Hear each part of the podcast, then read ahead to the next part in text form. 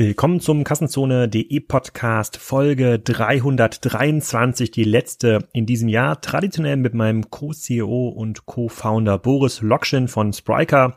Wir lassen das Jahr Revue passieren aus Spriker-Perspektive, reden natürlich viel über die Finanzierungsrunde, die wir vor zwei Wochen auch verkündet haben mit über 130 Millionen Dollar, die wir dort eingesammelt haben, erzählen, ob wir dabei reich geworden sind und äh, was wir 2021 so vorhaben 2021 geht es auch mit dem Kassenzone Podcast ein bisschen anders weiter. Ich hoffe in gleicher Frequenz, aber mit deutlich weniger Werbung. Es gibt keine Werbung mehr für Einzelfolgen.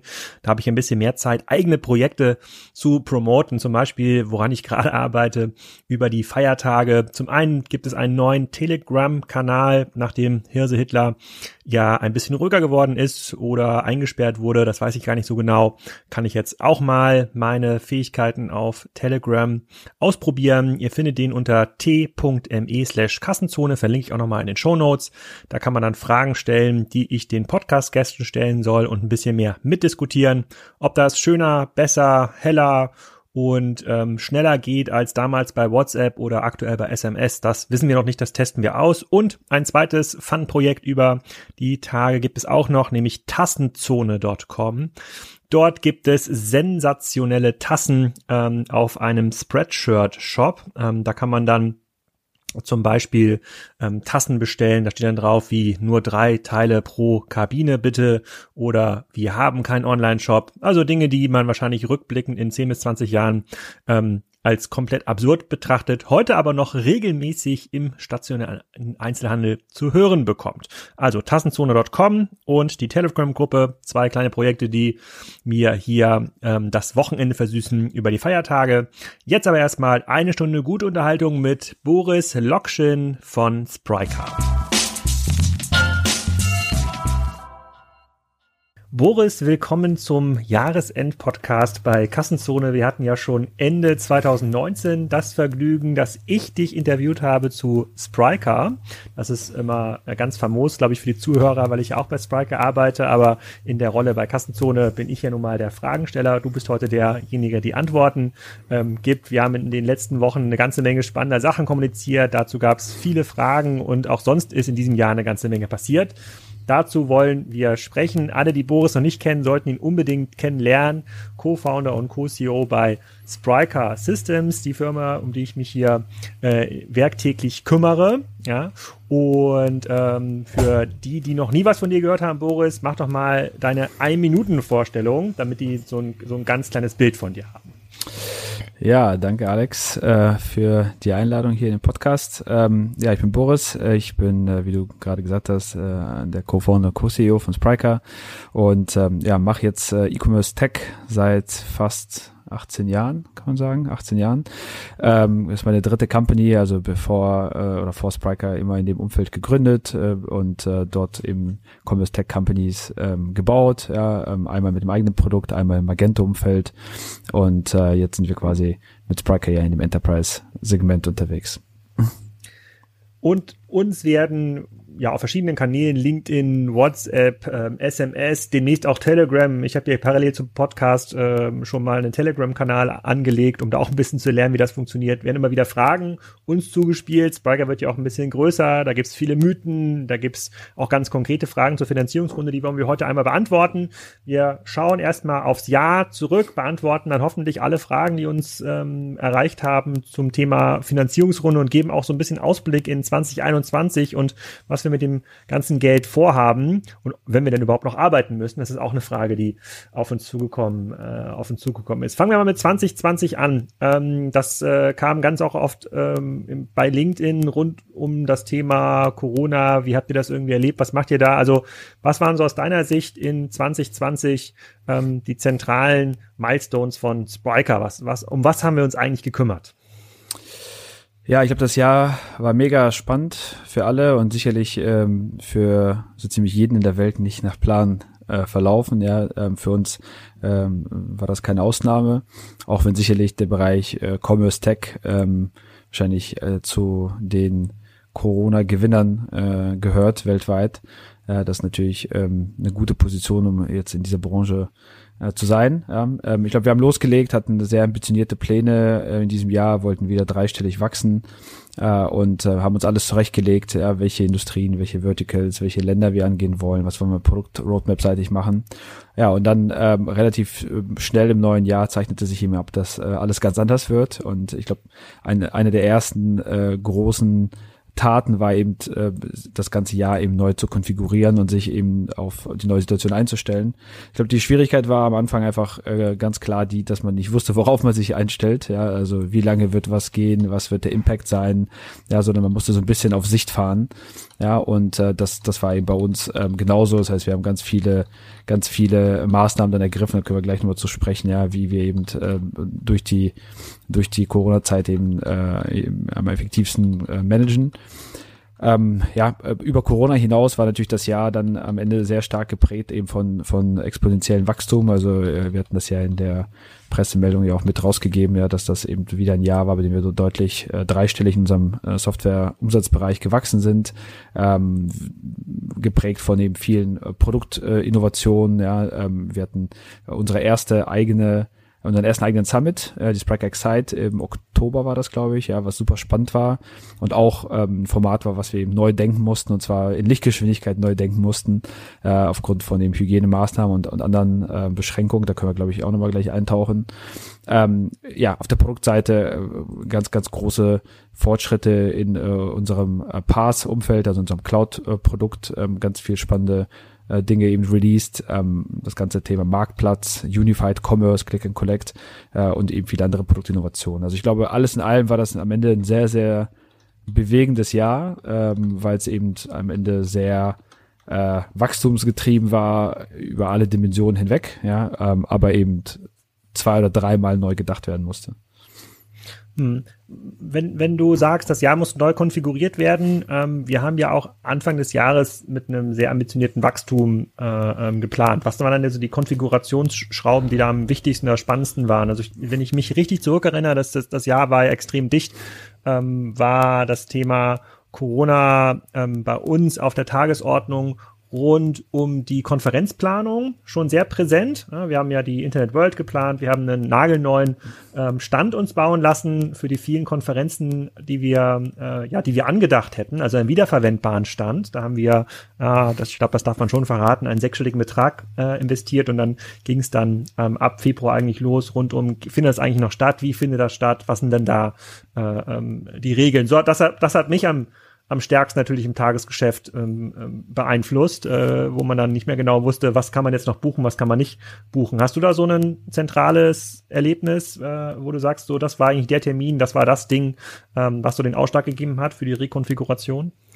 Ja, ich glaube, kurz vor dem wirklich ersten Lockdown, ja, war, war ähm, schon so ein Moment, bei dem eben klar war, dass es eben jetzt nicht irgendwie ja äh, eine Krise oder eine Zeit, die man jetzt mal zwei Wochen mal mit ein bisschen zu Hause sitzen und vielleicht nicht ganz so häufig ins Büro gehen, äh, äh, aussitzen kann, ja. Das, ich glaube, spätestens da trudeln dann eben auch weltweit die Berichte ein und die, die, die Zahlen äh, gingen in die Höhe und die ersten Länder haben eben auch äh, angekündigt, dass sie in so einen harten Lockdown gehen und die ersten äh, Hochrechnungen von der Welthandelsbank, von der EZB und natürlich von allen großen Beratungshäusern waren da, wie viele äh, hunderte Millionen Jobs äh, wahrscheinlich vernichtet werden und äh, eben ganz, ganz äh, krasse Fallzahlen im Bereich ähm, ähm GDP oder sozusagen Bruttoinlandsprodukt, äh, Entwicklung nach unten. Ja, also spätestens da war klar, hey, das ist irgendwie ein nachhaltiges Thema ähm, und es ist eben ein negativ nachhaltiges Thema. Äh, und ich glaube, ab da ähm, haben wir auch sehr, sehr, äh, sehr, sehr schnell und auch sehr resolut auch, auch gehandelt. Ich glaube, das ist jetzt auch retrospektiv, auch wenn ich jetzt ein bisschen auch schaue in unserem Umfeld, wie Partner, wie Kunden, wie andere Marktbegleiter reagiert haben, sicherlich auch etwas, was uns im, im positiven Sinne ganz gut gelungen ist. Ja, ähm, ich lese teilweise immer noch, ja, wie Leute irgendwie stolz sind darauf, dass sie jetzt irgendwie alle ins Homeoffice gebracht haben und äh, dass jetzt Leute irgendwie auch Laptops haben. Ähm, ich glaube, wir haben sehr, sehr schnell innerhalb von ganz, ganz wenigen Tagen äh, reagiert und zwar nicht nur auf, auf äh, im Bereich Homeoffice, der relativ klar war, dass das irgendwie bei uns natürlich äh, gang und gäbe ist und auch Tooling-seitig waren wir ja schon immer eine sehr stark verteilte, international distribuierte Company, ähm, aber eben auch ganz, ganz schnell uns zusammengesetzt und uns überlegt, welche Annahmen für dieses Jahr ändern sich. Ne? Also Beispiel, ja, ähm, wie sieht unser Lead- und Demand-Gen-Mix aus? Ja, das heißt, welche Kunden und Industrien werden wahrscheinlich profitieren oder zumindest nicht äh, ihre Bemühungen jetzt äh, verlangsamen im Bereich irgendwie äh, Commerce, digitale Transformation, transaktionale Geschäftsmodelle. Welche Industrien sind wahrscheinlich mehr betroffen? Wo wird es wahrscheinlich erstmal Zurückhaltung geben? Wo ist mehr Risiko? Welche Auswirkungen hat das auf unsere bestehende Kundenbasis? Welche, welche Verticals sind da wahrscheinlich mehr betroffen? Ähm, wie managen wir sozusagen unsere eigenen äh, Ausgaben, ja, in was investieren wir wirklich, ja, und nicht zuletzt natürlich auch der ganze Bereich äh, Mitarbeiter, Sicherheit, Hygiene, ja, wie gehen wir damit um, ja, und, und wie setzen wir das so auf, dass eben die, die Produktivität und die Effektivität nicht, nicht fällt, ja, was sind neue Managementprinzipien, die wir da vielleicht brauchen, um eben auch eine Mannschaft über längere Zeit remote effektiv zu steuern. Hm. Und ähm, hat das aus, aus deiner Sicht ähm, Auswirkungen auch nach vorne, nach Corona, also die Learnings, die wir da gesammelt haben? Ja, ich glaube, es sind sehr viele, sehr nachhaltige Dinge. Ne? Also ich glaube, das eine, was wir jetzt für uns explizit natürlich geler gelernt haben und, äh, und gesehen haben, ist, dass die Effektivität und Produktivität ja in einem Remote-Szenario sehr, sehr hoch ist, teilweise sogar höher. Ich glaube, es gab natürlich am Anfang eine Zeit, in der äh, jeder sich daran gewöhnen musste und schauen musste, ja, wie er mit irgendwie Homeschooling und, und irgendwie vielleicht Mangel an äh, Ausrüstung und Hardware und Arbeitsplatz äh, effektiv umgeht. Aber sobald das geklärt war, war eigentlich die Effektivität und Produktivität sehr hoch, insbesondere im Sales- und Marketing-Team, ja, weil eben Reisetätigkeiten, ja, eben große äh, Workshops, die dann irgendwie einen Tag äh, stehlen äh, äh, und Co. dann eben nicht mehr nicht mehr da waren, ja, und äh, die Leute haben dann äh, auch, auch für sich, glaube ich, gute Work-Life-Balance-Modelle gefunden, bei dem sie, bei dem sie ähm, viel mehr zu Hause schaffen, ja, mit mit irgendwie ihren äh, äh Kindern, mit ihren Partnern, mit ihren Haustieren, ja, und gleichzeitig eben trotzdem ihren Job hinbekommen. Ich denke, das ist etwas, das hatten wir auch ähm, im äh, Rahmen unseres All Hands äh, angekündigt. Das ist vielleicht auch nochmal ein guter Teaser jetzt. Äh, wir werden ab Januar werde ich mit meiner Kollegin der Elise, die die bei uns äh, den Bereich äh, People Management und HR leitet, werden wir jede Woche unser neues New Work Konzept ähm, äh, veröffentlichen auf LinkedIn und sharen, also immer Auszüge davon und teile. Und das ist zum Beispiel eben ein ganz wesentliches Learning nach vorne für uns. Ja, wie sieht die Arbeitswelt aus? Wie denken wir das Thema Office neu? Wie denken wir das Thema Arbeitszeit, Urlaubszeit? Äh, und eben andere so, so klassische ja, äh, Arbeitsbedingungen äh, komplett neu, ja, äh, so wie es eben bisher auf der Welt niemand oder nur ganz wenige tun. Verfolgst du so ein bisschen die Diskussionen, die da online entstehen, rund um die, ähm, ähm, rund um das Thema ähm, Homeoffice und ähm, Arbeiten aus dem Büro raus? Sven Schmidt im OMR-Podcast ist ja ein ganz starker Verfechter der Office-Arbeit und sagt, ähm, alle, die sich diesem Homeoffice-Trend hingeben, müssen damit leben, dass sie in Zukunft auch von einem, ähm, von einem äh, Product Manager ähm, auf Malaysia zum halben Preis ersetzt werden ähm, können. Wir sehen das auch bei einigen Konzernen, die gerade überlegen, äh, äh, dass sie dann doch die Leute wieder äh, in der in der Zentrale haben wollen, weil sie der Meinung sind, dass ansonsten kaum kreatives Arbeiten ähm, äh, möglich ist. Verfolgst du das so ein bisschen? Ich verfolge das sehr. Wie gesagt, das ist ja ein äh, Thema, was äh, mit dem wir uns gerade auch im letzten halben Jahr gerade mit Elisa auch sehr sehr stark beschäftigt haben, ja, und uns Gedanken darüber gemacht haben, wie kann man ein ein Work Environment schaffen, ja, was einfach äh, nicht nur einmalig auf der Welt ist, aber eben sozusagen das Beste aus allen Welten verbindet. Ich ich ich gehe da die These jetzt von dem Sven äh, auch nicht mit. Ich ich sehe jetzt keinen Abfall in weder im IQ noch in der Produktivität oder Kreativität äh, ausgehend davon, dass jetzt jemand äh, fünf Kilometer weiter äh, die gleiche Tätigkeit verrichtet als äh, aus, aus äh, von seinem Schreibtisch aus. Ja, die Leute werden weder weniger motiviert noch dümmer noch weniger kreativ. Äh, grundsätzlich ist natürlich immer ja in einer globalisierten Welt. Ich meine, wir sind selber eine Company mit irgendwie über 250 Leuten, fast 40 Nationen, ja mit mit wirklich maximaler Verteilung. Wir suchen immer weltweit das beste Talent, ja. Äh, und jetzt natürlich nach Corona umso mehr, weil es eben nicht mehr diese Beschränkung bei uns gibt oder die Anforderung an einen der Standorte zu, zu gehen, ja, sondern wir suchen sozusagen immer äh, Remote First, ja, und, und wenn jemand, wir haben jetzt Leute eingestellt in Chile, in Stockholm, in, in Hongkong, ja, in, in, in äh, Amerika, äh, und, und äh, wenn das der beste Marketing Operations Mensch ist oder der beste Software Developer, dann ist das halt so, ja. Das ist, glaube ich, nichts, was, was jetzt Homeoffice bedingt ist. Ähm, Im Gegenteil sogar, was wir, also zumindest für Spriker haben wir ganz klar gesehen, dass die Produktivität und Effektivität äh, höher ist. Wo ich schon mitgehe ist, dass, äh, und das ist, glaube ich, äh, so ein bisschen die These hier, dass ähm, man muss einfach ein Szenario finden, bei dem Menschen wenn sie zusammenkommen, die Zeit effektiv zusammen verbringen, ja, und ähm, das ist eben nicht mehr zur Arbeit kommen, um jetzt mal ganz stumpf gesagt, um E-Mails an ihrem fest festen Schreibtisch zu schreiben, ja. Äh, da liegt kein Mehrwert drin oder irgendwie ganz normale Routine-Tasks abzuarbeiten. Ja, äh, im Juli nach dem ersten Lockdown, äh, als wir das erste Mal wieder im Büro waren, haben wir sehr klar gesehen, ja, dass ähm, dass das kreative Arbeit, also wirklich am Whiteboard gemeinsam stehen und neue Ideen entwickeln, natürlich cooler ist, wenn du eben die Leute im Büro hast und äh, und und alle da sind. Das ist, glaube ich, einfach, das sind wir Social Animals am Ende, ja. Ähm, und ich glaube, das ist auch so ein bisschen die Zukunft, ja, dass man, dass man Orte und Möglichkeiten schafft und findet und auch, auch die, also für Spriker werden wir zum Beispiel unser neues Büro, was wir jetzt eröffnen am 1. Februar in Berlin, äh, auch ganz anders denken. Ja, es wird irgendwie eine ganz, ganz kleine Zahl von, von, von Desks geben und auch diesen flexible über eine App buchbar und ganz, ganz viel der Fläche, also irgendwie über 80 Prozent werden eben dafür bereitstehen, um eben soziale Interaktion, Meetings, Brainstormings und irgendwie andere äh Themen zu, zu, zu enablen. Ähm, aber eben nicht mehr dieses, ich komme zur Arbeit und arbeite, schreibe meinen Code am Schreibtisch oder arbeite meine E-Mails ab. Hm.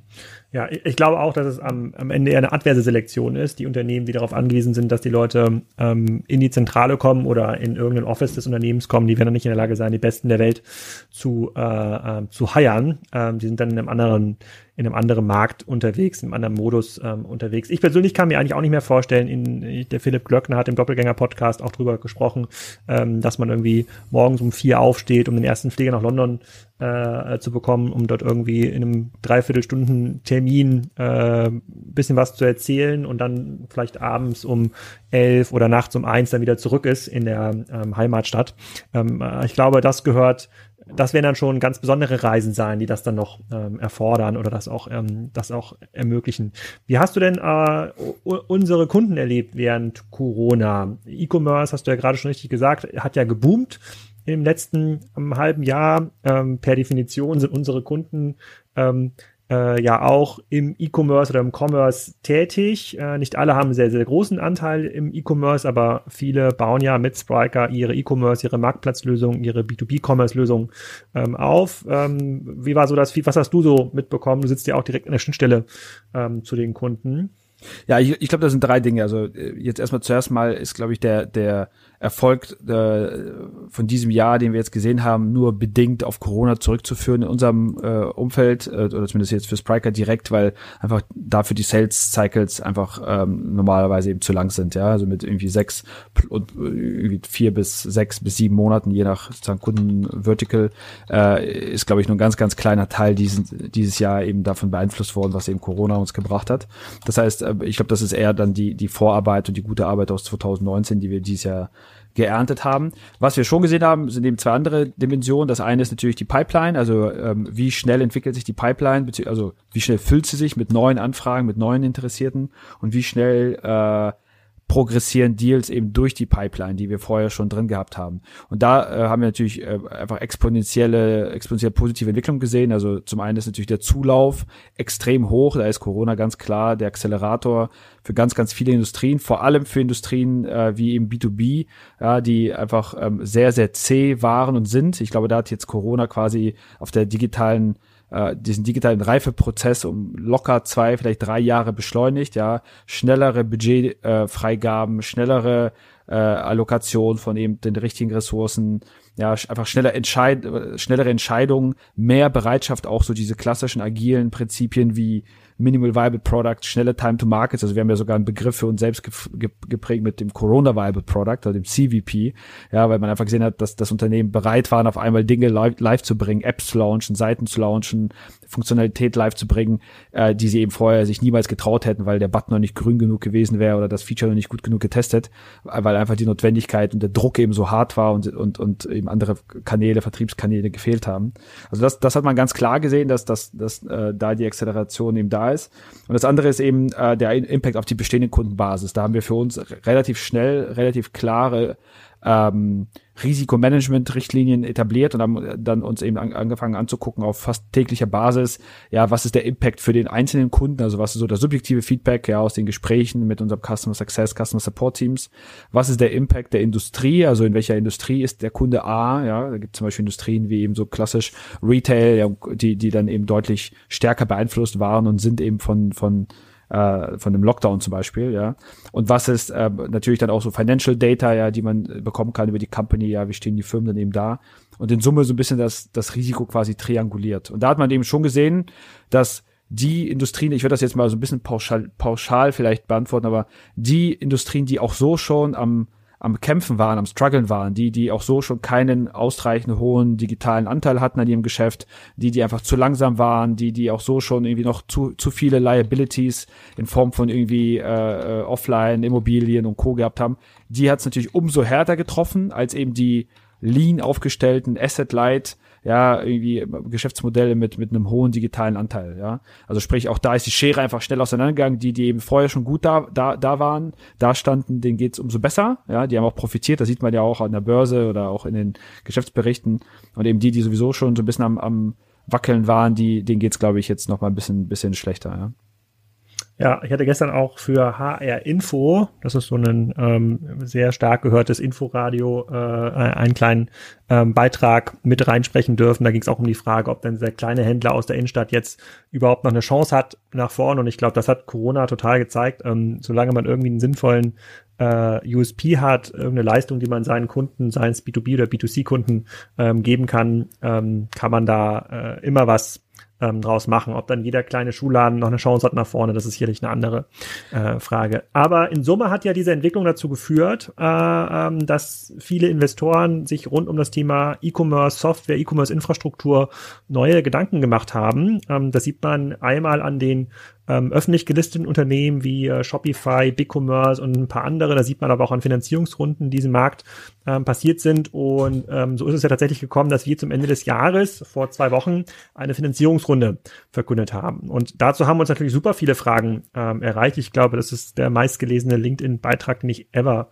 ähm, geschrieben ähm, habe. Und äh, wahrscheinlich ist bei dir auch so. Und äh, zum Beispiel hat der ähm, hat dann Tobias ähm, gefragt, ob wir ähm, da wirklich 100 Millionen Euro bekommen haben. Also vielleicht da nochmal zusammengefasst. Ähm, wir haben kommuniziert, dass wir über 130 Millionen Dollar eingesammelt haben, ähm, die zu einer Bewertung von über 500 Millionen ähm, Dollar geführt haben nach dem Investment. Also wir sind jetzt ein halbes Unicorn und da gab es extrem viele Fragen äh, dazu. Und die erste, die mich da erreicht hat, eigentlich direkt, als ich den LinkedIn-Post abgesetzt habe, ist, habt ihr jetzt wirklich 100 Millionen Euro oder habt ihr das Unternehmen eigentlich verkauft? Weil es gab auch in unserem Segment ja ein, zwei Deals in den letzten Jahren. Ähm, da ist das Geld nicht in die Firma geflossen, sondern da wurden Firmenanteile verkauft. Äh, ja, an, ähm, von wem war die Frage? Von Tobias. Ähm, an, ja. Die, an, die, ja, an den Tobias dann vielleicht, ähm, ja, es sind wirklich äh, über 100 Millionen Dollar eingesammelt, äh, 100 Millionen Euro, sorry, eingesammelt worden. Mhm. Ähm, man hat ja normalerweise in solchen Runden, ich glaube, das ist auch das, was was du jetzt gesagt hast, beziehungsweise was Tobias wahrscheinlich da implizit irgendwie verstehen will, ähm, man hat ja immer so ein bisschen ein sogenanntes Primary, also das Geld, was eben wirklich dann als Fremdkapital in die Company fließt und dann eben die sogenannten Secondaries, das ist eben, wenn bestehende Gesellschafter, ja, wenn zum Beispiel du oder ich einfach unsere Aktien äh, äh verkaufen würden, ja, äh, ohne dass das Geld der, der Company zufließt, sondern eben sozusagen direkt auf dein äh, Kieler Sparkassenkonto, ja.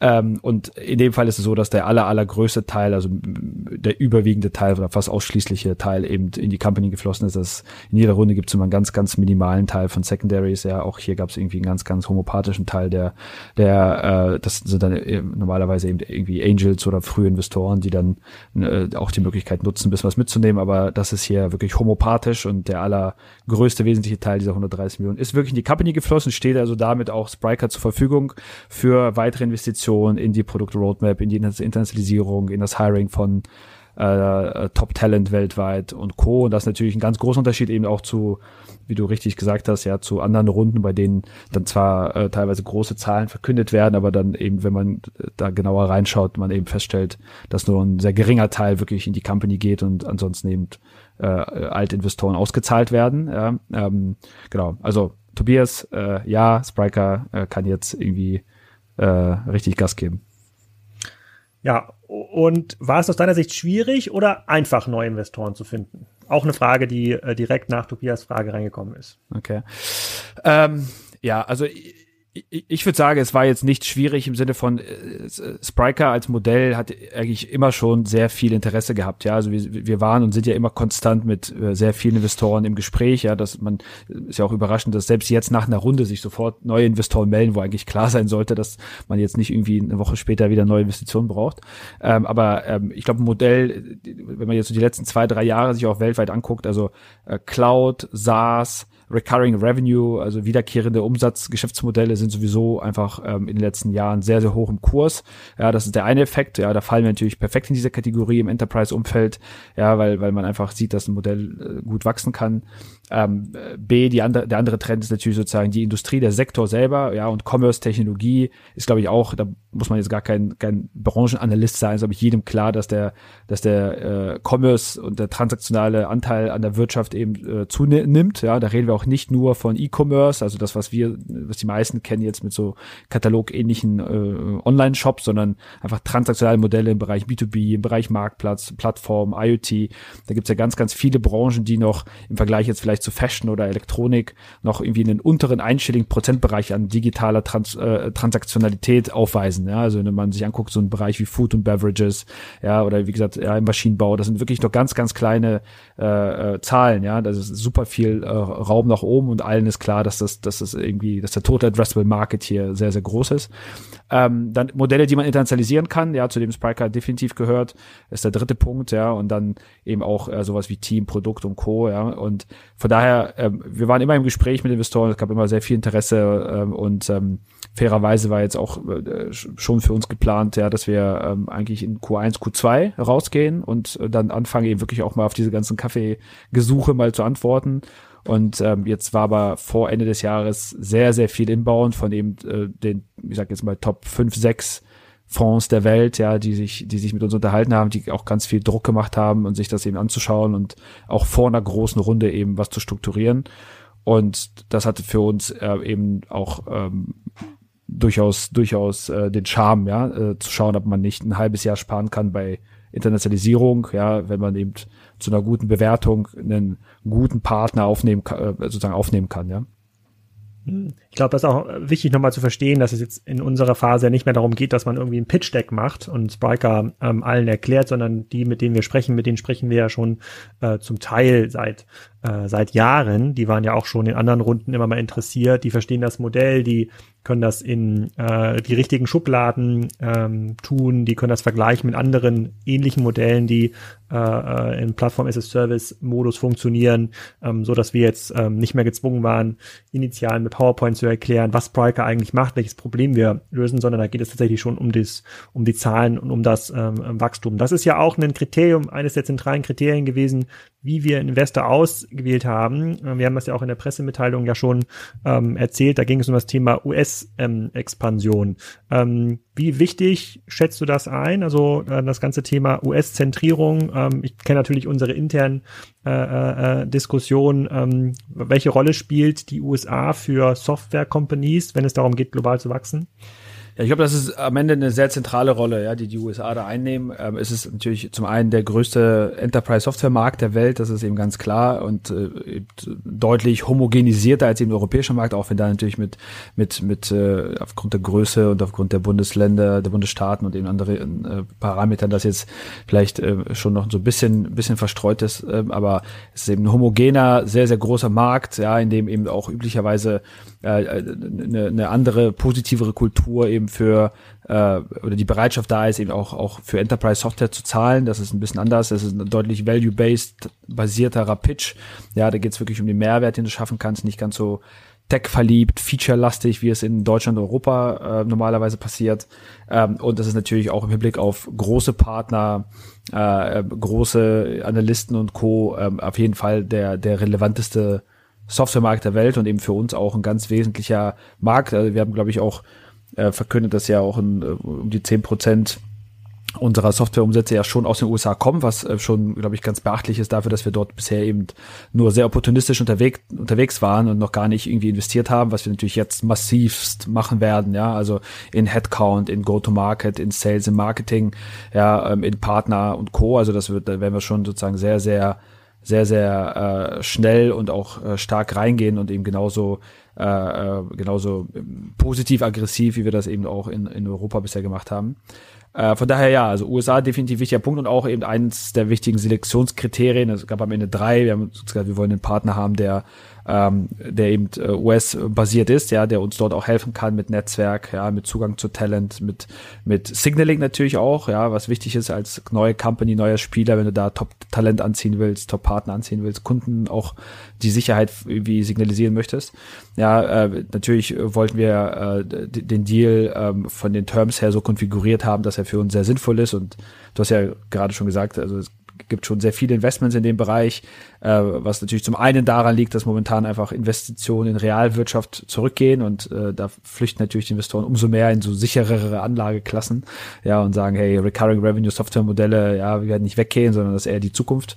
Also von daher profitieren wir da momentan sicherlich äh, auch von einem, von einem Bewertungsboom ja, und können da eben zu sehr guten Terms für uns äh, da auch, auch Geld aufnehmen. Äh, und, und der dritte Punkt ist eben, wir wollten ganz stark jemanden haben, der Erfahrung hat im Enterprise Software Business, idealerweise natürlich im Commerce Tech Umfeld. Und das ist gar nicht so einfach, denn äh, die allermeisten Investoren, VCs, die unterwegs sind im Markt, sind natürlich sehr B2C-lastig äh, oder eben haben eben andere Schwerpunkte. Das merkt man dann auch in den Gesprächen, äh, auch wenn die Leute excited sind. Äh, und ich, ich sage jetzt mal so ein bisschen äh, vorsichtig, äh, Geld ist eigentlich das allerkleinste Problem. Ja, also gute Firmen werden, glaube ich, immer finanziert am Ende und ähm, äh, Geld ist momentan so ein Stück weit auch Commodity. Ja, das wissen natürlich die Investoren auch. Das heißt, es geht schon sehr stark darum, welchen Mehrwert können sie bieten, verstehen sie ein Modell, können sie mit dir inhaltlich diskutieren, können sie dir gute Guidance geben, verstehen sie deine, deine Zahlen, können sie die relevanten Intros machen äh, ähm, und Co. Und da, glaube ich, haben wir jetzt mit TCV natürlich A, einen der renommiertesten Fonds der Welt, ja, äh, mit, mit ganz bekannten äh, Investitionen, die sie weltweit äh, gemacht haben. Und B, äh, auch mit der Mannschaft rund um TCV, die sich, glaube ich, alle großen Commerce-Tech-Modelle angeschaut haben in den letzten Jahren. Also sehr tiefes Verständnis von, von der Mechanik und den Unit Economics, ja, äh, dieser Spieler und auch der Wettbewerber haben. Ähm, und B natürlich ähm, auch äh, mit der mit dem Deal-Team, ja, allen voran jetzt mit dem mit dem Bob, dem Bob Burke, der der äh, ehemalige ATG CEO ist und und jetzt bei uns dann quasi auch mit mit äh, im Board ähm, äh, einen einen ähm, einen äh, äh Observerplatz bekommt, ja. Ähm, und, und auch seiner ehemaligen Mannschaft, also seine Tech-Mannschaft, seine Sales-Mannschaft, ja, da ist natürlich ganz, ganz viel ja, Verständnis vom Markt, vom, vom Kundenprofil, äh, weil nicht zuletzt sind wir natürlich auch eine der Plattformen, die ähm, sowas wie, was eben ETG vorher auch, auch ablösen momentan bei Kunden. Ja, ähm, genau. Für die, die TCV noch nicht kennen, kann ich mal die tcv.com Webseite empfehlen. Also sie tatsächlich schon in ganz, ganz spannenden äh, Firmen investiert. Äh, ähm, also Unternehmen wie Airbnb, äh, Facebook, äh, Flixbus, Netflix, LinkedIn. Also durchaus äh, ähm, durch und ähm, ah, das Spiker-Logo ist auch schon auf der Webseite. Sehr gut, das hat schon mal, das hat schon mal sehr gut ähm, äh, funktioniert. Ähm, dazu hat äh, Maike direkt gefragt, auch in dem LinkedIn-Chat ähm, ähm, äh, direkt, beziehungsweise in dem Stream, den ich da aufgemacht habe, ähm, ob die Investoren, insbesondere weil sie jetzt ja so viel Geld da rein äh, tun, ob die nun auch konkret bestimmen, was zu tun ist. Ja, wer wird nun eingestellt, wie wird das Produkt weiterentwickelt, in welche Märkte wird expandiert? Also welche Rolle nehmen denn neue Investoren denn ein in so einem Setup? Ja, das ist eine spannende Frage äh, und ich glaube, äh, vielleicht um da auch so ein bisschen so ein Gerücht oder, oder so, so, so ein Mysterium auch aufzulösen. Also äh, die, die ganz klare Antwort ist nein. Ja, da bestimmt keiner sozusagen, wie das operative Geschäft läuft. Würde ja auch gar keinen Sinn machen. Die investieren ja, äh, die investieren ja in eine Company wie Spriker, weil sie sehen, wissen und daran glauben, dass wir eben die Mittel effektiv einsetzen können ja, und nicht, weil sie glauben, dass wir das nicht können und jetzt ganz viel äh, Rat und Händchen irgendwie halt äh, Haltung brauchen. Ähm, von daher, nein, da redet jetzt keiner mit. Es gibt natürlich eine ganz klassische Governance-Struktur. Es gibt bei uns ein Management-Team und Management-Board, ja, mit einem, äh, mit natürlich CEOs und, und einem äh, Chief Revenue Officer und Finance Officer und CTO und Co., die sich um die Company kümmern, ja, und die auch das Business oder mit dem wir jetzt gemeinsam das Business quasi steuern. Ja, und dann gibt es eben äh, typischerweise darüber ein sogenanntes äh, Board ähm, und dieses Board sind dann eben die die nicht operativen äh, das ist quasi wie ein Aufsichtsrat Gremium ja die die die Interessen auch der Shareholder vertreten und da sind dann in unserem Fall äh, sind wir beide mit drin ja als Vertreter eben der Gründer dann haben wir äh, den T Sander mit drin der eben äh, der Geschäftsführer und Gründer von Project A mit ist einem unserer Gründungs äh, Investoren. Ähm, dann ist der David Klein drin, der eben OnePeak äh, Partners aus London äh, vertritt, ja, unseren äh, Growth Investor aus der letzten Runde. Und dann äh, kommt jetzt eben nochmal der, der, der, äh, der, äh, der Gopi mit dazu, ja, der eben äh, auf der ähm, DCV-Seite ist. Und dann gibt's eben nochmal eine Reihe von Observern, die haben quasi keine Voting Rights, ja, sondern sind quasi Beobachter, äh, die dann jeder nochmal äh, bestimmen kann. Das sind dann meistens Leute, die nochmal inhaltlich fachlichen Input geben können. Und der Martin Moran, ehemaliger sozusagen Software Salesforce Veteran aus Europa, ist unser Chairman, also ist quasi der Aufsichtsrat-Vorsitzende, könnte man sagen. Ja, das ist quasi der, der äh, unparteiische, ja, der dann nochmal äh, das Ganze äh, eben leitet, ja. So, aber dieses Board ist einfach dafür da, um, um auf Quartalsebene äh, sich natürlich die Geschäftsentwicklung anzugucken und dann eben mitzuentscheiden bei irgendwie strategischen Themen, ja, wenn wir jemanden akquirieren wollen würden, ja, wenn wir große Investitionen tätigen wollen oder wenn wir irgendwie Kapital aufnehmen wollen. Das ist kein operatives Gremium, also da entscheidet keiner mit, wen wir einstellen, da entscheidet keiner mit, ja, äh, welchen Deal wir machen oder nicht machen und äh, auch nicht irgendwie, äh, welches Feature gebaut wird, ja, das ist nicht so. Mhm. Ähm eine, eine Frage, die ich auch bekommen habe, ich wahrscheinlich ähm, sozusagen ist derjenige, der die Frage gestellt hat, äh, äh, selber ähm, vermögend, ähm, der hat gefragt, ob wir nun Negativzinsen zahlen müssen, weil wenn man 100 Millionen ähm, Euro irgendwo unterbringen muss, würde das ja bei der Kieler Sparkasse oder bei der Hypovereinsbank ja schon bedeuten, dass man da signifikant Negativzinsen drauf zahlen muss. Können wir das umgehen? Kriegen wir das Geld irgendwie anders unter? Ja, Gehen wir schneller aus, als die Bank da Zinsen äh, drauf machen, nehmen kann? Ja, ist eine gute Frage. Tatsächlich wahrscheinlich eher an, an, an meinen äh, Kollegen, den Akito, äh, der eben unser CFO ist, ja, und der auch mit seinem Finance und seinem Treasury-Team, ja, sich, äh, wie ich ihn kenne, bestimmt schon ganz viele sehr schlaue Gedanken darüber gemacht hat, auch mit unseren Bank Banking-Partnern da Modelle ausgetüftelt hat, ja, wie man sowas äh, äh zu steuern hat. Ähm, also ja, es stimmt, ja, man wird so, solche Geldbeträge nicht sich einfach aufs Konto legen können und gerade die die klassischen Banken, ja, ohne jetzt hier sozusagen hier die, die, die Banking-Partner vielleicht äh, dazu zu benennen, einzeln, ja, ähm, erlauben eben nicht äh, größere Summen, ja, als irgendwie äh, ja, im unteren zweistelligen Millionenbereich äh, auf so Geschäftskonten zu, zu, zu lassen. Äh, wir haben ja glücklicherweise noch die Silicon Valley Bank, ja, die auch ein Partner ist von uns, ja, und die uns gerade auch bei der US-Expansion oder globalen Expansion unterstützt. Ja, äh, die haben da nochmal ganz andere Terms, also mit denen kann man, also das ist irgendwie äh, schon mal sehr, sehr gut, ja, äh, weil der, der Threshold nochmal äh, ganz, ganz äh, anders liegt. Trotzdem wird auch das nicht ausreichen. Das heißt, was wir eben tun, ist, ist wirklich äh, uns eben Gedanken darüber zu machen, ja, wie wir Gelder in verschiedenen Währungen, auch in verschiedenen Teilen der Welt auf verschiedenen Konten belassen können. Äh, nicht nur um das zu umgehen, sondern natürlich auch um einfach unsere, unsere, unser Cash-Management zu optimieren. Ja, wir haben natürlich verschiedenste Ausgaben, die wir in Dollar tätigen. Wir haben Leute in, in England, also wir haben äh, Konten und Ausgaben, die wir in Pfund tätigen, in Euros. Ja, ähm, und also verschiedenen Cash- und Währungsbedarf zu verschiedenen Zeitpunkten und das sozusagen smart zu optimieren, so zu steuern, dass eben da die die, äh, die Zinsbelastung ja äh, minimiert wird. Ähm, das ist äh, eine der spannenden Aufgaben in unserem Finance-Umfeld, für das sich Akito sicherlich auch über Bewerbung freut, wenn da hier Finance oder Treasury Interessierte unter euch sind, die äh, Bock haben, in so einem Umfeld zu arbeiten. Ja, Negativzinsen sind auch eine Fragestellung, mit der ich mich, äh, wenn ich nie geträumt habe, mich damit auseinandersetzen zu müssen, als wir Spriker ähm, gegründet ähm, ähm haben. Und äh, Marlene äh, das war, glaube ich, eine WhatsApp, die mich erreicht hat, hat äh, gefragt, ob jeden durch die Runde nun auch reich sind. Stichwort äh, Secondaries. Ich kann das vielleicht für mich schon mal direkt äh, ähm, ähm, verneinen. Äh, ich bin da jetzt quasi nicht reich geworden durch diese äh, durch diese Runde, zumindest nicht cash-seitig. Ähm, ähm, ähm, vielleicht magst du das selber für dich beantworten. Ja, das ist natürlich eine äh, eine sehr ähm, eine sehr spannende Frage. Also ich glaube, die einfache Antwort ist nein, ja, äh, insofern als dass du und ich jetzt ja auch keine Secondaries in dieser Runde gemacht haben, ja, von daher ist jetzt äh, kein Geld in, in Alex oder meine Tasche gewandert, ja, äh, ich habe vorhin gesagt, dass Secondaries dann von äh, Business Angels äh, und von Frühinvestoren äh, gemacht wurden im Rahmen der Runde.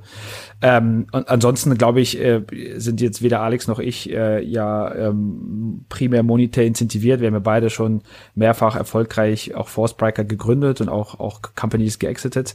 Ja, von daher ist das glaube ich jetzt äh, ähm, auch nochmal ein anderes Umfeld für uns und ein anderes Setup, als dass wir jetzt ähm, äh, da, da äh, ja, ähm, gezwungen werden, jetzt irgendwie das Modell auf uns selbst äh, und auf kurzfristigen sozusagen wirtschaftlichen Erfolg für uns persönlich zu optimieren, äh, sondern ich glaube, wir sind jetzt in dem Umfeld, in dem wir noch ganz viel Opportunity haben, fairerweise auch ein Umfeld, in dem es viel guten Track Record gibt, also gab ja vor Spriker ja schon weltweit einige sehr, sehr äh, große ähm, Commerce-Tech-Unternehmen, ja, und die viele die meisten eben auch aus Deutschland, ja, mit, mit Intershop seinerzeit, dann Demandware, äh, mit äh, Hybris, ähm, was an SAP gegangen ist, ja, Shopify hat einen deutschen Gründer äh, und, und, und ähm, von daher ist, glaube ich, auch die ähm, die Erfolgswahrscheinlichkeit ja in dem Space und auch mit dem erfahrenen Team, was wir glaube ich mittlerweile haben und ich würde behaupten, wir wahrscheinlich das beste Commerce Tech Team der Welt momentan zusammen haben über alle Disziplinen hinweg, sehr sehr groß, dass dass das eben auch ein erfolgreiches äh, eine erfolgreiche Company wird und dann am Ende auch natürlich wirtschaftlich äh, wirtschaftlichen äh, Erfolg dann für alle Shareholder äh, dann bringen wird, ja, aber es war nicht das Ziel dieser Runde, uns jetzt hier persönlich zu bereichern und irgendwie äh, Lobster auf der Yacht zu essen, ähm, sondern ich glaube, wir haben ganz viel Sinnvolles und Spannendes vor mit dem Geld, was man uns jetzt anvertraut hat und das werden wir auch äh, dann entsprechend äh, auch so einsetzen.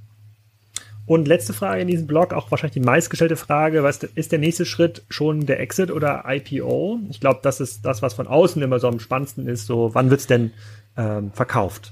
Ja, also ich, wir haben jetzt keine Exit- oder IPO-Pläne, äh, die jetzt irgendwie auf der Zeitachse liegen. Ich glaube, es ist absolut fair zu sagen und auch null überraschend. Ja, wir sind am Ende ein VC-finanziertes Modell auch bewusst. Ich meine, du und ich haben ja beide vorher gegründet und quasi immer gebootstrapped. Wir haben uns ja bewusst entschieden, quasi das Modell als VC-backed Modell zu bauen, um einfach schneller und, und mehr und parallele Wetten eingehen zu können, ja, und Leute zu heiren, die wir brauchen, nicht die, die wir uns leisten können, ja, mehrere Marketing-Sales-Ansätze gleichzeitig zu verproben und einfach sozusagen getreu unserem internen Motto, Time is the most important KPI, ja, einfach auf Zeit Dinge eben zu optimieren und nicht über 15, äh, 20 Jahre so eine Company bauen zu müssen, sondern einfach schneller, als das eben vorher in vorher, vorher, äh, vorhergehenden äh, äh, Iterationen und, und, und Versionen von Commerce Tech Companies eben möglich war.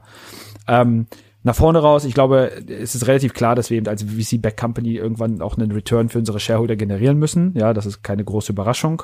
Äh, das ist jetzt kein, keine Company, die äh, jetzt sozusagen so gebaut ist, dass äh, äh, wahrscheinlich du irgendwie planst, dass deinen Kindern äh, da den Schlüssel zum Büro zu übergeben äh, eines Tages, würde ich, würde ich mal vermuten.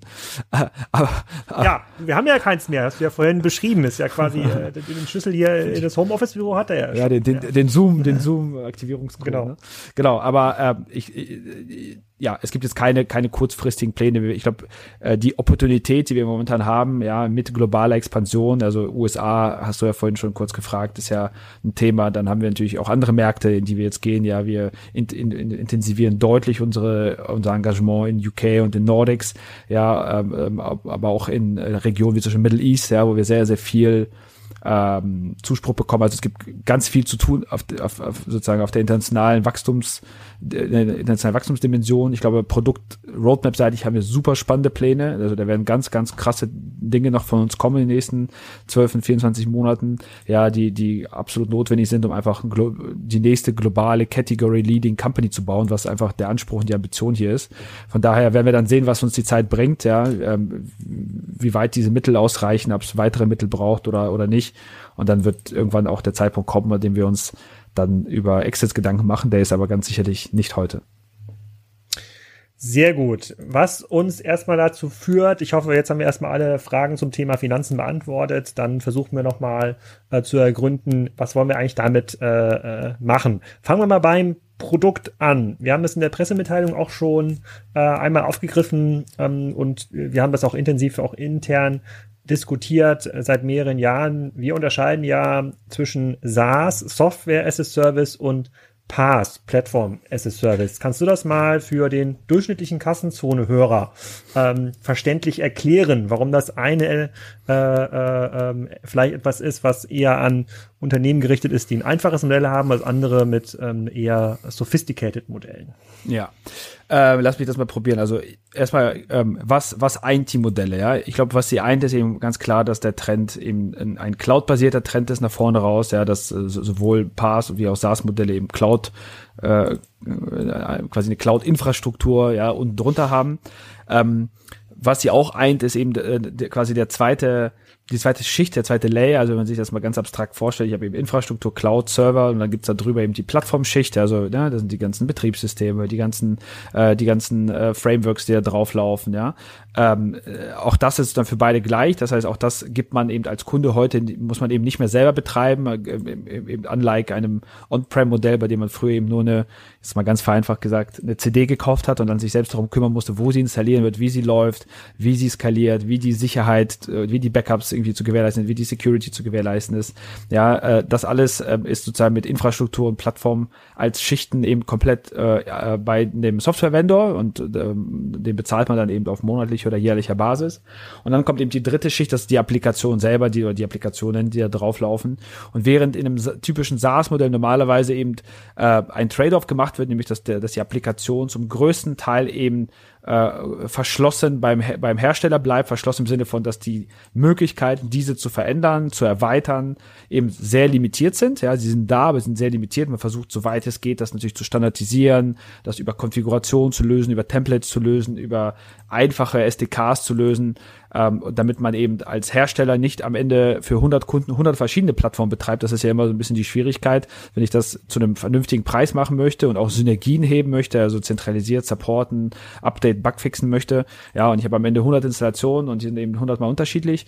Dann ist das super schwierig, dann kann ich das nicht kosteneffizient anbieten. Ja, und dann entsteht auch für den Endkunden kein, äh, kein Vorteil ähm, ist das eben in dem Pass-Umfeld versucht man quasi so den Zwischenweg zu gehen zwischen, zwischen dem SaaS-Modell und eben einem, du machst es komplett selber und sagt, okay, es gibt ganz viele Geschäftsmodelle, die, wir nennen das immer sophisticated, ja, also sozusagen sophistiziert, ja, da anspruchsvoll sind, ja, und damit meinen wir, das sind eben so nicht diese äh, äh, straightforward, ja, klassischen, sehr retailischen Modelle, wenn ich jetzt mir sowas vorstelle, wie ich möchte T-Shirts online verkaufen, ja, gibt es eben Verticals und, und Bereiche, die einfach gelernt sind von der Funktionalität. Ja, da haben, äh, die sind eben 15, 20 Jahre alt. Ja, da ist, würde ich behaupten, dass eben ein äh, Kunde ganz klare Erwartungen hat, was die Funktionalität ist, wie irgendwie das System zu funktionieren hat und möchte heute überwiegend anhand der des sogenannten Experience Layers, also ne, wie sieht die App aus, wie sieht die responsive App aus, wie sieht, wie hört sich der Alexa Voice Kill an, primär seine seine seine Innovation quasi an den Endkunden bringen.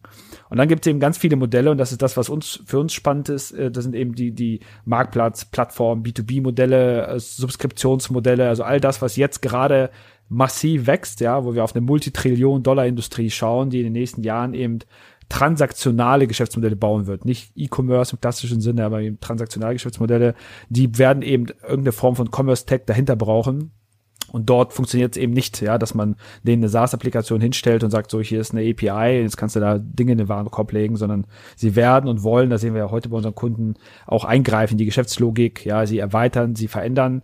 Äh, und da ist die Herausforderung und die sozusagen die Königsdisziplin für jemanden wie uns eben genau den Grad zu finden. Ich möchte auf der einen Seite eben nicht für 100 Kunden 100 Mal irgendwie was Custom machen. Ich möchte aber auch nicht für 100 Kunden ja 100 Mal das Gleiche hinstellen, sondern ich muss eine Plattform bauen, die technologisch so ausgereift ist, dass sie an den nötigen Stellen die nötige Flexibilität gibt, während an den meisten Stellen eben trotzdem eine, eine Kosten und, und auch eine technische Synergie da ist. Mhm das, das, äh, das ist, glaube ich, für den technischen Laien immer gar nicht so einfach zu verstehen, wenn, wenn man jetzt einen, einen PowerPoint-Chart aufmalen würde äh, mit den Begriffen wie Microservices, ähm, API, First, Headless, ähm, dann sind das wahrscheinlich Begriffe, die heute jeder Software-Vendor, sei es Commerce, sei es äh, sei es ein äh, sei es ein Content Management System, mhm. sei es ein PIM System auf seine Webseite äh, ähm, schreibt. Die, eine der intensivsten Diskussionen, die wir da im letzten Jahr auch hatten, ähm, neben dem SaaS versus PaaS, neben der Abgrenzung und für wen ist das eigentlich ähm, geeignet, war, glaube ich, ähm, die äh, sozusagen war die Gartner-Definition rund um äh, den Begriff Packaged Business Capability, die äh, so ein bisschen erklärt ähm, oder auch eingrenzt, ähm, wo das ganze Thema Microservices an ein bestimmtes Limit kommt und für wen das eigentlich geeignet ist. Magst du das auch nochmal erklären, weil du gerade in so einem Erklärrausch äh, äh, bist? Was ist eigentlich eine Package Business Capability und äh, braucht man das? Ja, so ein bisschen Erklärbär heute. Ähm, ja, äh, deutlich schwerer, das natürlich jetzt nicht technisch zu erklären. Ich versuche es mal ganz, ganz abstrakt. Also ich meine, am Ende des Tages, äh, glaube ich, geht, geht diese Diskussion los bei der Fragestellung nach, äh, ist eben ein monolithisches System gut oder nicht? Und ich glaube, da hat der Markt einfach gelernt in den letzten Jahren, dass das ganz klar zu verneinen ist. Also keiner möchte mehr einen großen Batzen Code kaufen, sondern ja, jeder hat verstanden, dass das äh, sozusagen eine Modularität, ja, und die Möglichkeit eben A zu entscheiden, welche Bausteine möchte ich nutzen aus diesem Lego-Set, ja, und in welchen Versionen möchte ich diese Bausteine nutzen, wie stelle ich sie zusammen, ja, dass das eigentlich der Weg nach vorne ist, ja. Ähm, es gibt auch in diesem Kontext diese Begriffe, die Begriffe Best of Breed und Best of Suite, ja, dieses Best of Suite war ja lange Zeit so ein bisschen die Strategie auch von vielen der vor, vor äh, der, der, der vorgehenden Commerce Tech Software Generation, bei dem eben Unternehmen wie Oracle, SAP und Co. auch oder auch Salesforce Akquisition getätigt haben. Also ich möchte eine Suite an Software äh, am Ende haben, ja, wo ich sage, ich habe jetzt, ich ohne den Kunden, ich habe den Commerce-Teil, ich habe den Content-Management-Teil, den PIM-Teil, ich habe das Order-Management-System, das Backend und ich log den Kunden jetzt einfach mal ein in so ein großes eigenes Universum, ja, und das ist alles schön integriert miteinander und der Kunde hat ganz viele Vorteile. Da hat der Markt jetzt gelernt, das ist Quatsch, das funktioniert so nicht. Ja, diese zusammengekauften Lösungen sind selten gut integriert bis gar nicht. Ja, am Ende alles sehr, sehr steif, sehr, sehr teuer. Und ich habe als Kunde eben nicht mehr die Möglichkeit, und das ist der andere Begriff, Best of Breed, also in jeder Disziplin das Beste zu wählen, die beste Commerce-Lösung, das beste Content-Management-System, das beste PIM, die beste E-Mail-Lösung. Ja, das ist ja das, was ich als Kunde eigentlich möchte. Ja, sondern ich bin dann irgendwie eingeloggt, ja, in so einem riesengroßen, monolithischen oder, oder einem ähm, Software-Suite-Geflecht. Ja, so, und jetzt äh, geht es ein bisschen weg dann davon, von, ähm, ich, wenn ich verstanden habe, ich möchte eben nicht monolithisch haben und ich bin äh, verstehe, dass Best of Breed cool ist. Wie schneide ich das? Und ich glaube, äh, was da in den letzten Jahren eben äh, fälschlicher, vielleicht sogar fatalerweise eben dem Markt zugeführt wurde von von einigen äh, von einigen äh, Marktteilnehmern, ist eben, äh, dass wenn ich nicht wenn ich nicht monolithisch sein möchte, dass der einzige Weg es eben ist, in Microservices zu schneiden. Und das ist Quatsch, das ist falsch, das ist äh, gefährlich, das glaube ich auch zu, so zu positionieren, weil dieser ganz, ganz kleine Schnitt, also auf einzelne kleine Einheiten, ja, und auch, auch auf einem Level, was meistens eben Module, Versionen und Co. eben bedeutet, ist eben nichts, was ein klassischer Business Buyer oder ein Business Buying Center heute versteht und auch braucht. Und die meisten Organisationen sind auch von der Breite an Teams und der Möglichkeit, auch eine Microservice-Architektur zu managen, also Anforderungen zu managen, Dinge zu deployen, sie zu testen, die Architektur bereitzustellen, absolut nicht in der Lage, da die, die Vorteile, die sagen wir, konzeptionell eine Microservice-Architektur auf dem Papier durchaus hat, für sehr große Spieler wie vielleicht ein Zalando und Co. zu hebeln. Ja, das heißt, was dann passiert ist eben, dass die allermeisten alle Downsides bekommen, nämlich Komplexität, hohe Kosten und eben nicht die Upsides. Und dieses PBC oder PBC-Konzept ist quasi ähnlich wie PaaS, so ein Zwischending ist zwischen SaaS und On-Prem ist, ist PPC quasi zwischen Monolith, ja, und, und Microservice. Ich möchte schneiden auf einzelne Einheiten, die sollen autark sein, sollen mit eigenen, eigenen APIs daherkommen, mit eigenen Zugang zur Datenschicht, ja, die sollen einzeln deploybar und ausführbar sein.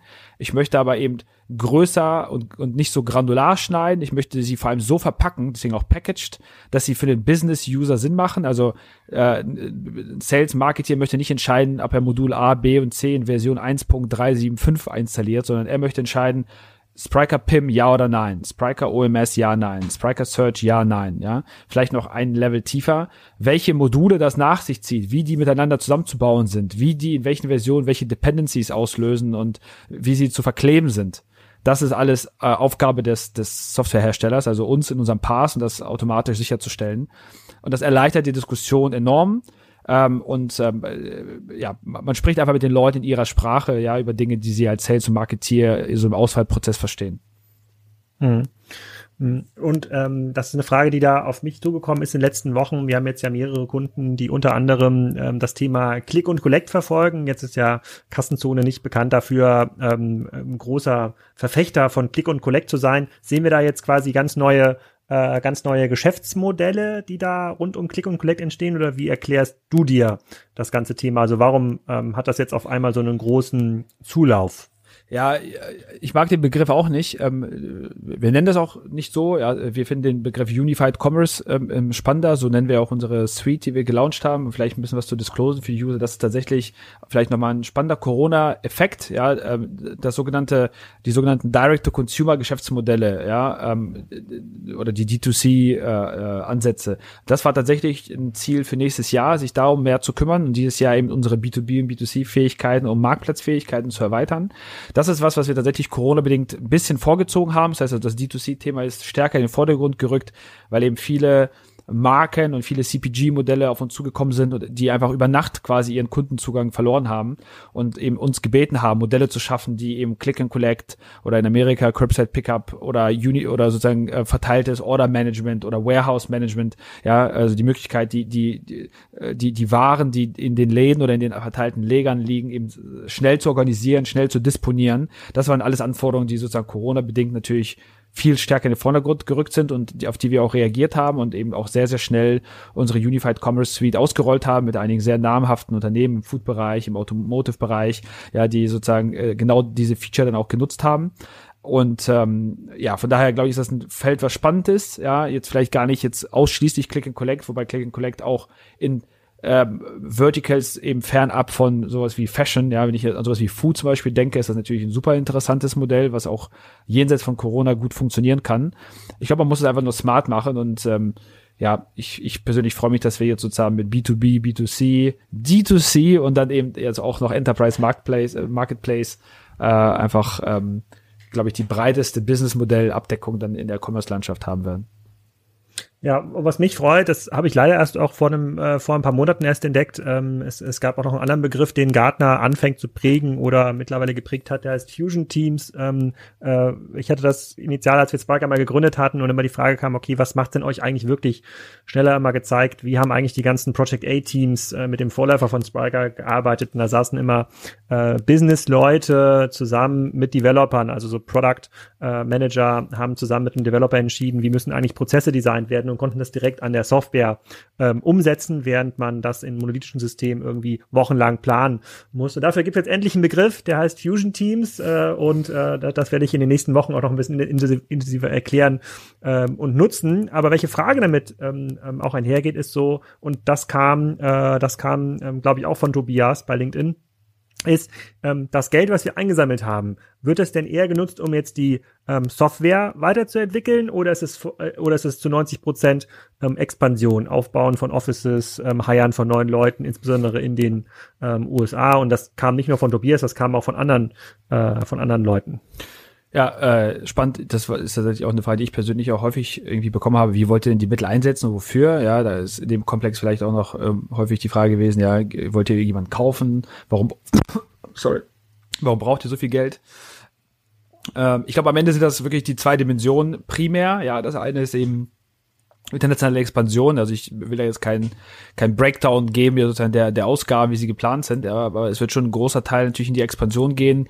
Ja, äh, ein Enterprise Software Modell hat ja immer äh, die Eigenart, dass eben Dinge vorfinanziert werden müssen. Ich habe vorhin gesagt, wir haben Sales Cycles ja von vier bis sechs, sieben Monaten teilweise. Das heißt, das ist ja mindestens die Zeit, die es dauert, ja, bis irgendwie man äh, im, im positiven Fall auch einen Abschluss hat, ja, und, und anfängt dann Geld zu verdienen mit dem Kunden. Ähm, dazu kommt natürlich auch die Zeit, die es braucht, um Infrastruktur aufzubauen, Leute einzustellen, ja, auch in äh, Lead und Marketing und Demand-Gen-Aktivitäten nochmal ganz, ganz oben im Funnel zu investieren. Also da kann schon äh, locker auch mal ein Jahr äh, draufgehen, ja, in dem man eben vorinvestieren muss. Das heißt, wenn ich eben viele Märkte angehen möchte und das intensiv mache, USA, ja, ich habe auch gesagt, dass wir Märkte wie UK Nordics, ähm, ähm, Osteuropa, ähm, Middle East und Co. Ähm, ganz, ganz stark eben im Fokus haben, ja, dann, dann wird das, dann ist das eben kapitalintensiv, ja, und da, da werden wir investieren müssen. Aber ein sehr wesentlicher Teil der Investition ist eben auch in die Roadmap geplant. Ich habe vorhin gesagt und auch im Rahmen der Excite dieses Jahr, ähm, ich habe die Keynote von mir müsste auch online sein auf der Spriker-Webseite dass wir ja, verlinke ich auch nochmal in den, in den Show Notes die Keynote. Guter ja. Hinweis. Ähm, für alle, die noch ein bisschen weiter in die Produkt-Roadmap reinschauen wollen. Genau. Mhm. Ich glaube, für nächstes Jahr haben wir super spannende Pläne, ja, rund um den Bereich Marktplatz, äh, Cloud, ähm, App Store und eben nochmal so ein paar Initiativen, die wir jetzt noch nicht benennen äh, werden, sondern im Laufe des Jahres announcen werden. Also da ist sehr, sehr viel Potenzial drin. Das ist eines der größten auch Investments neben so Sales Marketing Teams. Also wir werden alleine unser Product Engineering Team mehr als verdoppeln ähm, das, äh, um das einfach auch äh, alles auf die Straße zu bringen. Ähm, das ist, glaube ich, ein ganz wichtiger Investitionsfaktor, weil natürlich am Ende des Tages äh, entscheidet das Produkt, die Qualität des Produkts äh, und, ähm, und wir müssen natürlich auch für zunehmend größere Kunden, globalere Kunden, die wir jetzt bedienen und Partner auch ready sein, die dann nochmal ganz andere Anforderungen an Performance, Skalierbarkeit, Security und Co. Äh, eben auch nochmal als nicht funktionale Anforderungen reinwerfen. Mhm. Okay, und ähm, äh, wir haben das gerade auch schon genannt und du hattest ja auch schon ein bisschen erklärt, warum die USA so wichtig sind oder warum, warum sie so spannend sind. Ähm, was damit einhergeht, ist oft die Frage, aha, bedeutet das, ihr kümmert euch nur um die USA? Sind damit alle anderen Märkte, die ja auch theoretisch groß sind, wie äh, ähm, Asien, Afrika, Middle East, Nordics, sind die dann damit erstmal raus?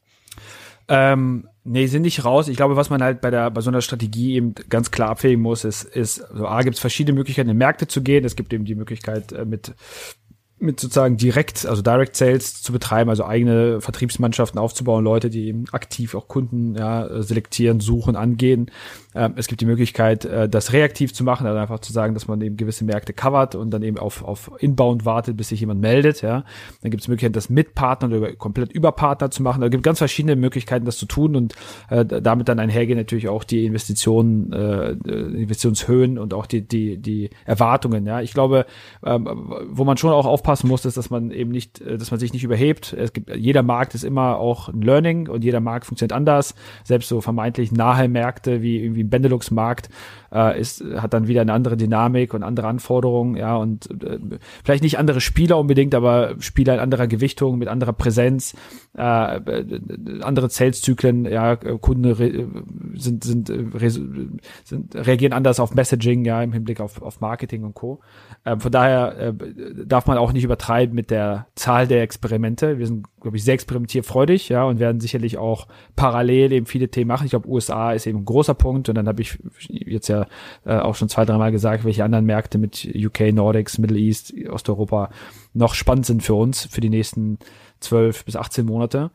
Und dann gibt es eben Märkte, äh, die ähm, eher reaktiv sind, ja, oder wo wir äh, sagen, dass wir zum Beispiel mit Partnern super unterwegs sind. Also ein guter, gutes Beispiel ist eben Lateinamerika, ja, wo wir super viel Opportunity haben und auch, auch Kunden schon gewonnen haben, aber eben mit und über Partner.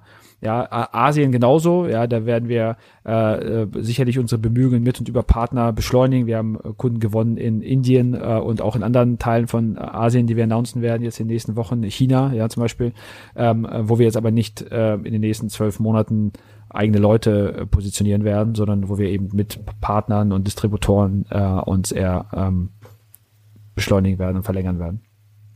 Ich glaube, das ist ja nochmal eine wichtige, eine wichtige Botschaft für diejenigen, die das hören und die das Businessmodell verstehen wollen. Wir sind ja anders als jetzt ein B2C-Geschäftsmodell nicht darauf angewiesen, möglichst viel Geld in Google zu stecken ähm, oder in oder in Facebook. Wir müssen jetzt auch keine große Hardware kaufen, wie das vielleicht ein äh, wie das vielleicht ein Auto 1 äh, müsste, um zum Beispiel Autos zu kaufen, ähm, sondern wir stecken das Geld im Wesentlichen ja in Leute, sei es jetzt für die ähm, Expansion in die USA oder sei es für den Aufbau des ähm, ähm, Produktes. Ähm, da kommen wir auch schon zur vorletzten Frage mit wie viel Leuten rechnet ihr 2021? Ich habe bei LinkedIn schon mal geteilt, dass wir aktuell über 100 offene Positionen haben, die gefüllt äh, werden müssen. 250 Leute sind es mittlerweile schon äh, bei Spriker, aber Ende 2021, wenn wir das Update wieder aufnehmen, also die nächste Folge im Kassenzone Podcast, über wie viele Leute sprechen wir denn dann? Oh, ist eine gute Frage. Habe ich jetzt gar nicht vor Augen, was sozusagen der aktuell letzte Plan ist, weil natürlich auch die Leute permanent auch äh, Requests adden. Aber ich glaube, wir werden im nächsten Jahr, also die, ich glaube, die 100, die du jetzt ja, die heute ja schon da sind, ist die absolute Untergrenze. Ich, ich glaube, wir gucken da eher auf irgendwie 150 mindestens, vielleicht auch ein bisschen mehr als das. Ja, und dann müssen wir auch gucken, wie, wie sozusagen, äh, was der Markt hergibt. Ja, was glaube ich super positiv ist, dass wir mit, mit unserem New Work Modell und, und sozusagen der Möglichkeit überall zu hiren, äh, die wir jetzt auch, auch wahrnehmen, unseren Recruiting Funnel 20x vergrößern vergrößert haben, ja, und auch besseren und größeren und breiteren Zugang eben zu Top-Talent bekommen, ja, und auch schneller, weil die Leute eben auch nicht umziehen müssen, sondern quasi sofort dann einsetzbar sind und teilweise auch in Ländern, in denen eben man nicht drei oder sechs Monate Kündigungsfristen hat. Also ich würde jetzt, wenn du mich persönlich fragst, ich glaube, äh, wir würden, wir werden sicherlich äh, so um die 150, vielleicht so auch in Richtung 200 äh, Leute weltweit ähm, äh, adden äh, über die nächsten zwölf Monate.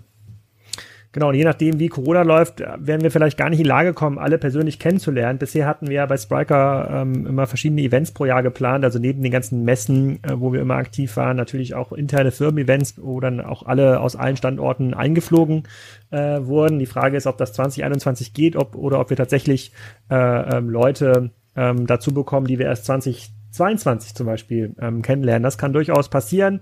Ähm, den Hinweis auf die Jobs und den Link auf unsere Jobpage stelle ich auch nochmal in die Shownotes. Da freue ich mich natürlich auf eine ganze Menge Bewerbungen. Ihr müsst Elise Müller auf LinkedIn folgen, unserer HR-Chefin, wenn ihr erfahren wollt, wie unser New York New Work Modell aussieht. Da kommen auch noch eine ganze Menge ähm, spannender Neuerungen auf uns zu. Und ich glaube, du hast das mal gut zusammengefasst. Du hast mal erzählt, ich weiß nicht, ob du es irgendwo anders geklaut hast. Ähm, in der Zeit, als alle gedachten oder alle, als Google cool war, ging es darum, ähm, dass man das zu Hause auf den Campus holt. Ja, die Waschmaschine, den Schuhputzservice, den äh, Kindergarten und äh, in der aktuellen Zeit geht es darum, dass man das, äh, ähm, dass man die Arbeit irgendwie ähm, nach Hause holt oder dort auch irgendwie so einbettet, dass das für alle äh, ähm, gut, äh, äh, gut funktioniert. Und ähm, da sind wir dran und ich glaube, das machen wir schon äh, ähm, ganz gut. Irgendwas, worauf du dich besonders freust 2021?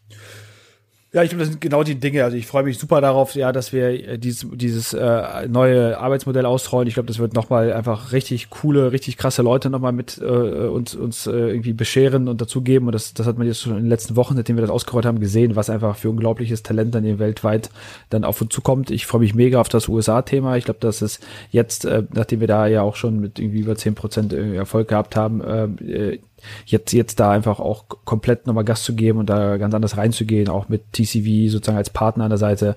Ich glaube, das wird ein super spannendes Thema, das, das aufzubauen, ja, und dann das auch für die nächsten Jahre eben hinzustellen, ähm, weil äh, nochmal, ja, wir wollen hier die nächste, die nächste Category Leader bauen, ja, in der, in der, in der, in unserem Umfeld und ähm, ich glaube, wir haben da das beste Team, das beste Produkt momentan, ja, ein gutes Marktmomentum, was wir natürlich auch weiter nutzen wollen. Ähm, und ja, von daher freue ich mich einfach auf ähm, USA, New Work und, äh, und auch das Exekutieren von einigen äh, geheimen RD-Projekten, an denen wir arbeiten, die, glaube ich, auch ähm, game-changing sind, wenn das gelingt, die so auf die Straße zu bringen, wie wir uns das vorgenommen haben. Boris, vielen Dank. Damit haben wir über 50 Fragen hier schon im äh, Podcast, glaube ich, ähm, erschlagen. Ich hoffe, damit äh, äh, sind die vielen Fragen, die im LinkedIn-Streams aufgetaucht sind, per WhatsApp, SMS, ähm, erstmal erledigt. Wir freuen uns auf den direkten Austausch. Normalerweise würden wir jetzt ja ähm, aufrufen, hey, wir treffen uns dann auf der Internet World im März in München oder auf der OMR im Mai in Hamburg. Lass doch mal einen ähm, Kaffee trinken. Das ist nicht mehr der Fall. Ähm, nicht, weil wir nicht mehr auf diesen Messen äh, äh, sein wollen, sondern weil diese wahrscheinlich auch nur virtuell ähm, stattfinden. Da können wir nur alle einladen auf die nächste Spriker Excite und auf die diversen Formate, die wir demnächst ähm, starten. Ihr könnt direkt auf uns zugehen. Ich verlinke nochmal ähm, Boris LinkedIn-Profil auch in den, äh, in den Shownotes. Stellt uns Fragen. Ähm, für uns war es ein sehr, sehr spannendes Jahr mit einem grünen Abschluss mit der Finanzierungsrunde, tollen neuen Kunden, über die wir auch ähm, Anfang nächsten Jahres nochmal intensiv berichten äh, äh, werden. Und ähm, äh, Boris, vielen Dank. Und äh, jetzt wünsche ich erstmal viel Spaß auf die Vorbereitung äh, für das Silvesterfest in kleinen Kreise zu Hause. Danke, danke und allen einen guten Rutsch.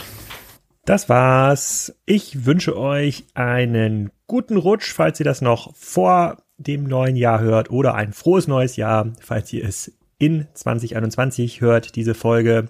Nächstes Jahr geht's weiter. Ob ich nochmal 50 Folgen schaffe, weiß ich nicht, aber ich gebe mein Bestes. Wir haben schon ein paar spannende Gäste in Planung von Fashionet über Schalltech bis hin natürlich zu Christoph Werner, den wir leider verschieben mussten um ähm, zwei Wochen. Da kommt die Folge zwei circa Mitte Januar. In diesem Sinne ein erfolgreiches 2021.